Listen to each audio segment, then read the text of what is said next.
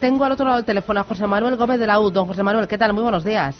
Hola, buenos días. Que es presidente del Comité de Avilés. Eh, enhorabuena, ¿no? Porque han conseguido un acuerdo y ha sido hace escasas horas, ¿no? Esta misma madrugada. Sí, a las tres y media de la mañana hemos acabado de firmar el acuerdo. Eh, cuénteme eh, cómo ha sido la negociación y en qué consiste el acuerdo, cuáles son eh, eh, las cláusulas, lo que han pactado ustedes. Bueno, es una negociación bastante dura cuando Alcoa quería de alguna manera que nosotros ratificáramos que el proceso de venta lo habían hecho bien o seguido seguido nuestro acuerdo. Por lo tanto, nosotros no estamos no estamos por firmar nada en ese sentido y así se ha conseguido. Hemos firmado un acuerdo donde donde hemos prorrogado eh, la fecha de ejecución de, de, de, del expediente hasta, hasta el 31 de julio, pero nosotros no decimos nunca que Alcoa ha hecho bien este, este, este trabajo de buscar inversores. Uh -huh. uh -huh. Eh, y al final, eh, ¿cómo van a quedar los puestos de trabajo? ¿Cómo quedan? Eh, o sea, las plantas eh, van a seguir operando con normalidad. Todo. Eh, cuénteme los detalles.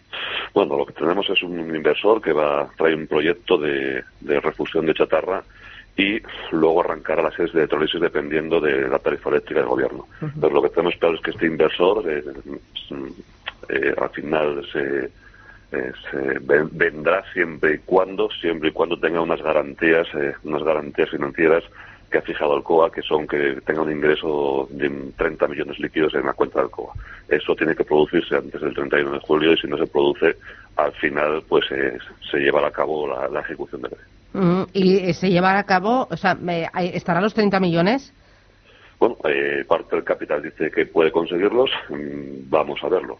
Y no es cierto que para nosotros es una garantía que, que, que esta gente ponga dinero líquido encima de la mesa. Eh, si no lo pone, también tenemos claro uh -huh. que, que sería un riesgo para nosotros. Así que es bueno que es bueno que lo pongan. Vamos a ver si lo consiguen y si no, pues bueno, todo habrá fracasado. Bueno, si ellos han asegurado que lo consiguen, ¿no? Entonces se presenta el mejor de los escenarios, que se mantienen todos los puestos de trabajo, ¿no? Y la operativa de las fábricas. Bueno, está claro que ellos se han empeñado en seguir hacia adelante, han pedido esta prórroga, así que yo espero que, lo, que los vayan a conseguir y sí, mantendremos el empleo durante un tiempo, además, eh, que no puede haber ningún tipo de, de, cambio, que son dos años, y a partir de ahí hay que luchar porque, bueno, estoy adelante y, y que todos llegamos aquí por muchos años. Así que ellos garantizan el empleo de del 100% de la plantilla durante dos años. Y luego, a partir de los dos años, ¿qué les dicen?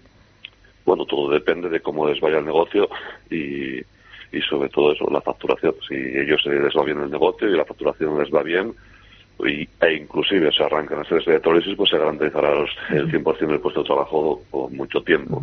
Si no les va bien, pues tendremos problemas. Por lo tanto, tendremos que involucrarnos con el proyecto y hacer que todo vaya bien. En total, ¿cuántas familias dependen de, de estas fábricas?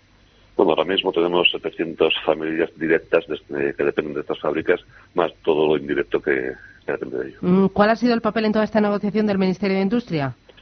Bueno, el papel del Ministerio de Industria ha sido estar ahí, poco más han hecho. ¿Y ustedes esperaban y pedían más? Sí, lógicamente nosotros llevamos pidiendo a todos los actores que se involucren, que garanticen, que garanticen la viabilidad y sobre todo el Ministerio de Industria que haga su trabajo también, que es tener unos costes eléctricos razonables en corto plazo. Mm, eh, ¿Y usted cree que el Ministerio cederá ante esta, eh, ante esta petición? Porque eh, he visto que hay otras fábricas eh, de aluminio, Acerinox, creo que era esta madrugada, que insistía en que necesitan una rebaja de la factura energética para competir con Europa, que a la fábrica le salía mucho más barato irse a, a, producir a Alemania por simplemente costes energéticos. Sí, está claro que la industria española tiene un problema, un lastre grande con los costes energéticos y esperemos que lo Si no, está claro que, que lo pasaremos mal todos. Mm, bueno, los trabajadores son más tranquilos. Bueno, vamos a intentar hoy tener una asamblea, vamos a intentar explicarlo, explicar, explicar claramente a los trabajadores cuál es el acuerdo, que vean que nosotros eh, no hemos dado razón a Alcoa en ningún momento de cómo ha buscado el inversor, sino que han sido ellos quien lo han buscado y espero que sí, que estén más tranquilos y podamos tener por lo menos, por lo menos, por lo menos una temporada eh, más tranquila. Pues don José Manuel Gómez de la UZ, presidente del Comité de Áviles, eh, gracias por atendernos. Sé que la noche ha sido muy dura, que habrá dormido muy poco, pero muchísimas gracias por estar ahí. Gracias. Gracias a Hasta pronto, adiós.